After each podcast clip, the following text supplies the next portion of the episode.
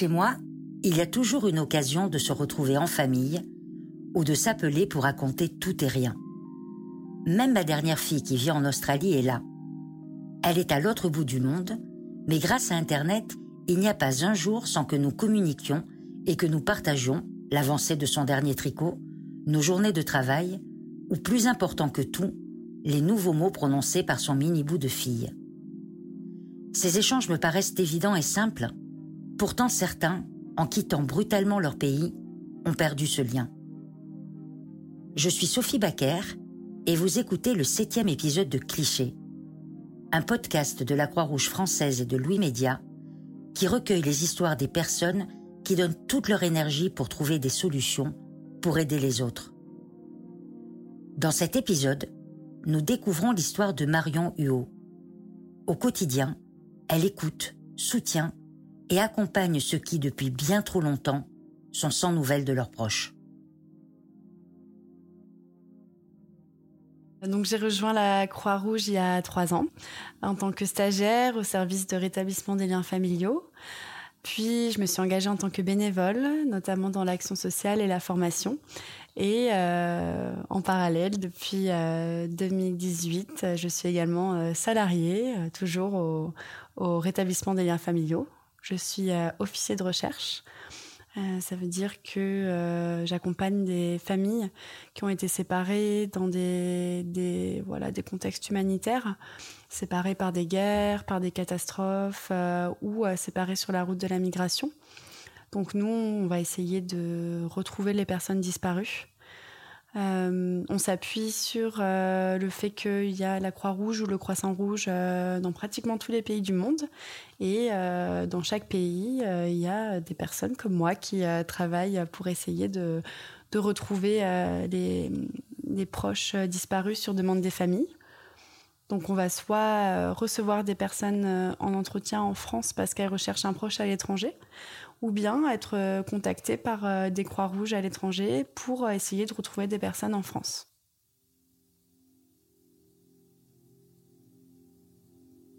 En ce moment, j'accompagne une jeune fille originaire du Congo qui est à la recherche de ses frères et sœurs. En fait, elle, elle a quitté le Congo parce que ses parents euh, ont été assassinés euh, sous ses yeux euh, par des, rebelles. Dans sa fuite, elle, a, dû quitter la maison le plus vite possible en laissant son frère et sa sœur derrière elle. elle est partie avec sa deuxième sœur, mais elles ont été rattrapées par les rebelles qui les ont enlevées et emmenées jusque dans leur camp. Elles ont passé une nuit infernale dans ce camp. Puis euh, elles ont réussi à, s'échapper en courant euh, le plus vite possible euh, à travers la forêt vers la frontière. Mais dans, la course, elles ont été séparées l'une et l'autre. Donc elle s'est retrouvée toute seule à la frontière. Un passeur lui a proposé de rejoindre l'Europe, mais comme elle n'avait pas d'argent, il lui a proposé de payer avec son corps. Donc comme elle voulait partir vraiment le plus loin possible, elle se sentait complètement en danger elle a, accepté et puis euh, elle arrivait en France euh, complètement euh, perdue. Personne lui a expliqué qu'elle était mineure, donc elle pouvait être protégée, qu'elle pouvait demander l'asile, etc. Donc finalement, elle a réussi à être prise en charge. C'est vrai que cet entretien, l'entretien avec la, jeune fille était long. On a dû faire plusieurs pauses parce que c'était difficile, à la fois pour elle, mais aussi pour moi, parce qu'elle racontait voilà des choses qu'elle a a vécues qui sont qui sont compliquées. Et, euh, et aujourd'hui de, savoir qu'on n'a pas encore réussi à retrouver ses proches c'est quand même euh, euh, difficile parce que on aimerait toujours qu'il y ait une fin heureuse à ces histoires là malheureusement certains dossiers restent ouverts pendant des années et euh, on continue d'être là pour pour les personnes en, essayant de les, accompagner, de les soutenir, euh, de faire un maximum de démarches, mais euh, c'est là aussi euh, la limite qu'on se doit d'accepter, c'est que malheureusement on peut pas retrouver euh, toutes les personnes. Les débuts de mon engagement bénévole, c'était quand j'ai commencé mes études supérieures. Dans mon école, il y avait beaucoup d'associations. C'était super parce que ça proposait vraiment aux étudiants de, s'engager à différents niveaux, sur différents thèmes. Ça a vraiment marqué tout mon cycle d'études et, à la fin de mes études, je me voyais pas arrêter d'un coup. Il fallait que je poursuive. En 2015, euh, la Grèce a accueilli beaucoup de personnes qui, voilà, qui, fuyaient leur pays, euh, notamment des personnes originaires de Syrie. Euh, et j'ai voulu donner un coup de main. Donc j'ai réussi à, partir en, stage avec le HCR, qui est l'agence de l'ONU pour les réfugiés. Et en, me rendant dans ces camps, je me suis trouvée face à quelque chose à, à quoi j'étais pas forcément préparée. Je me souviens euh, notamment de, ce camp euh, euh, qui était en périphérie d'Athènes. Et, là, c'était des rangées et des rangées d'Algeco, de, voilà, de, petits appartements préfabriqués où les, les, les, enfin, les familles s'entassent. Et en plein soleil, donc le sol c'était du goudron, c'était au milieu d'une zone industrielle. C'est vraiment marquant comme, comme vision et on se demande on se demande si, euh, si euh, on est en train vraiment de, les accueillir de manière digne et de leur proposer quelque chose aussi euh, pour le futur. Du coup, quand je rentre de ce stage à Toulouse où je fais mes études, je cherche des solutions et je retrouve un, ami qui a lui aussi fait son stage de son côté à Calais auprès d'une association qui vient en aide aux, aux personnes qui, qui vivent ou qui survivent euh, à la frontière euh, britannique. Et euh, on se dit, bon, pourquoi pas essayer de s'engager à notre niveau en tant qu'étudiant. donc, on, réussit à, embarquer avec nous un groupe d'autres étudiants de l'école et, et à convaincre l'administration de pouvoir aller contribuer justement à aider l'association dans laquelle mon ami a fait son stage pour pouvoir euh, filer un coup de main et, euh, euh, et, pendant quelques jours faire ce qui, est possible à notre niveau pour, pour aider. L'association accepte qu'on vienne l'aider pendant quelques jours dans un grand entrepôt qu'ils ont pour en fait réceptionner tous les dons parce qu'en en fait, il y a tellement de personnes euh, présentes à Calais dans euh, ce qu'on appelle à l'époque euh, la jungle, qui est en fait un immense camp qui a été créé par les personnes, où elles ont reconstitué vraiment une, une petite ville. où dedans, bah, il y a des endroits pour dormir, des endroits pour manger, des endroits pour pour euh, se détendre, etc. Et euh, les associations viennent en aide euh, aux personnes parce que bah y a des forts forts besoins en, nourriture, en, en tentes, en vêtements, en produits d'hygiène, etc. Aujourd'hui, donc, en tant qu'officier de recherche, je suis aussi volante sur la zone Hauts-de-France. Donc, ça veut dire que je suis détachée sur cette zone. je me déplace régulièrement à Calais notamment euh, pour faire proposer des entretiens de recherche aux personnes euh, qui sont à la recherche d'un membre de leur euh, famille. C'est un contexte d'intervention hyper différent des entretiens qu'on mène normalement dans nos bureaux parce que la vie quotidienne des personnes là-bas est, très très différente. Ils savent pas quel est le bon moment pour essayer de rechercher leurs proches parce que eux-mêmes ils se sentent pas forcément encore stabilisés, ils ont encore euh, un désir de continuer la route, de rejoindre euh, le Royaume-Uni. Donc, euh, c'est pas des démarches qui sont toujours faciles pour les personnes. Actuellement, j'instruis environ 200 dossiers de recherche. Il y a un dossier de recherche qui m'a qui m'a particulièrement marqué. c'est un, un, jeune homme originaire d'Afghanistan. on va l'appeler Zoubaïr. Et hum, quand je l'ai rencontré, donc c'était pour son entretien de, recherche, euh, il avait 16 euh, ans à l'époque. Et lui, euh, on a ouvert trois dossiers de recherche pour lui parce qu'il recherchait vraiment toute sa famille à travers l'Europe. Ce qui s'est passé, c'est que en 2015, le, dans le village dont il est originaire en Afghanistan, les talibans essaient d'enrôler tous les hommes dans leur rang. Et euh, son père s'y est opposé, et donc il a été euh, assassiné.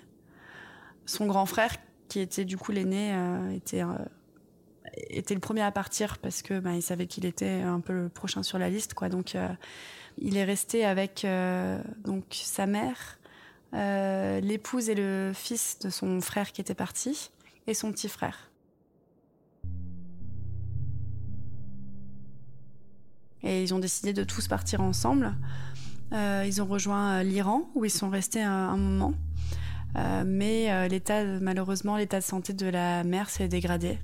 Donc elle a dit à ses deux fils, donc Zoubaïr et son petit frère, mais continuez et puis nous on vous rejoindra plus tard quand j'irai mieux. donc ils ont continué et ils ont tenté de rejoindre la Turquie. les passeurs les ont séparés dans deux voitures différentes. Et en fait, les deux voitures ont été arrêtées par la police euh, au moment de voilà l'approche de la frontière turque. Et euh, Zoubaïr, euh, lui, ben, il a été mis en détention, sachant qu'il avait 13 ans à l'époque. Donc il est resté 12 jours en prison. Et il est ressorti et il avait perdu la trace de son petit frère qu'il n'a pas retrouvé et en même temps euh, bah, de sa mère et sa belle-sœur et, son neveu. Il a quand même eu euh, la force de, de continuer euh, tout seul. Il a continué par la Bulgarie où il a encore une fois été dans un centre fermé. donc où il pouvait pas en sortir. Il a réussi à s'en échapper. Il est, est dans un camp cette fois ouvert. Et il a continué en traversant la Serbie, la Hongrie, l'Autriche, l'Allemagne et, euh, la France. Euh, et, c'est là que j'ai pu le rencontrer euh, lors d'un entretien qui a duré, je pense, au moins trois heures. Un entretien très long parce que bah, il recherchait beaucoup de personnes et dans des contextes différents. Pendant l'entretien, je lui ai aussi proposé de publier sa photo sur le site euh, internet Trace the Face, qui est un site qui a été créé par la Croix-Rouge pour que justement les personnes qui sont à la recherche d'un proche publient leur photo à elle en disant voilà, je suis à la recherche de mon père, de mon frère, etc. Donc il a accepté et on a publié sa photo. Quelques mois plus tard, c'était euh, en mars, je pense, mars 2019, euh, on reçoit un message sur le site Trace the Face je me souviendrai toujours de ce message euh, signé de Nour, donc qui est le, prénom du grand frère, qui dit euh, voilà, comme je suis à la recherche de ma famille, j'ai trouvé ce site et j'y ai trouvé mon frère. Et il dit je l'ai pas vu depuis plusieurs années, mais je sais que c'est mon frère.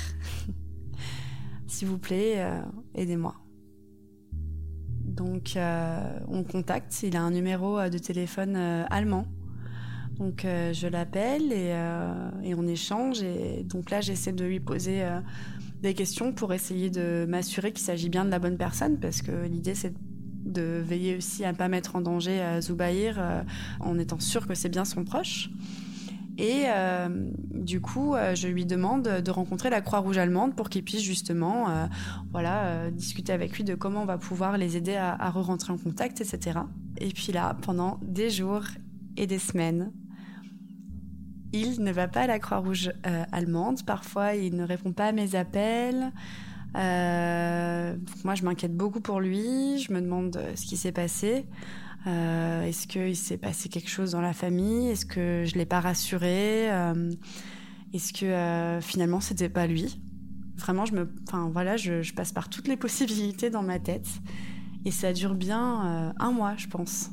Parfois, euh, j'ai du mal à dormir la nuit parce que je me dis euh, qu'est-ce que j'ai fait? Est-ce que j'aurais dû euh, dire les choses différemment pour, pour le mettre en confiance? Est-ce que j'ai mis en danger Zoubaïr Qu'est-ce qui se passe? Je me pose plein de questions.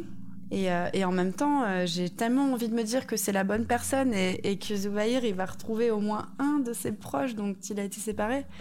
Et puis, un peu, voilà, à peu près un mois plus tard, Nour m'appelle et me dit euh, Je suis à Paris, est-ce qu'on peut se rencontrer? Donc là, euh, bien sûr, je lui propose, mais le premier créneau de disponible pour le voir. Et euh, voilà, je pense qu'on se voit le jour même. Hein. Et, et, donc, en fait, il m'explique pendant l'entretien que avait très peur en Allemagne parce que lui-même, il a déjà été arrêté. et, voilà, arrêté par la police et apparemment placé aussi en détention. donc même si voilà, c'était la Croix-Rouge allemande, il avait tellement peur d'aller dans un endroit à un endroit qu'on lui indiquait en Allemagne que pour lui impossible en fait et il répondait pas parce qu'il se sentait mal de, devoir m'expliquer tout ça. mais, euh, mais euh, par contre, il avait confiance de, venir me rencontrer euh, à Paris pour, parce qu'il sentait que de l'autre côté, il y avait quand même peut-être son frère. quoi. Et donc, bah, finalement, on réussit, on réussit à les, remettre en contact. Et puis, et puis il part vivre dans la même ville que, que Zoubaïr. Et quelques jours plus tard, j'apprends aussi par, euh, par l'intervenante sociale que euh, ce grand frère a réussi à retrouver tout le reste de la famille, saine et sauve, qui se trouve en Turquie.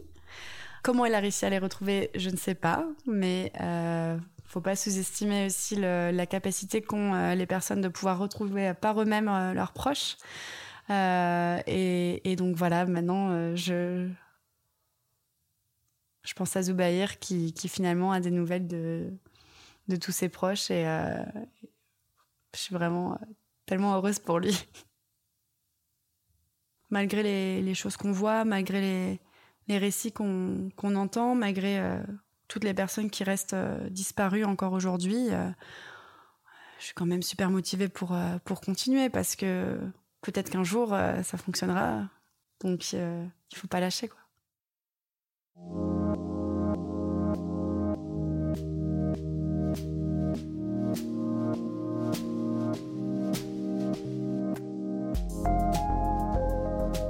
venez d'écouter le septième épisode de Cliché, un podcast produit par la Croix-Rouge française et Louis Média. Nicolas Vert a fait la réalisation et le mixage de cet épisode. Marine Kéméré en a composé la musique.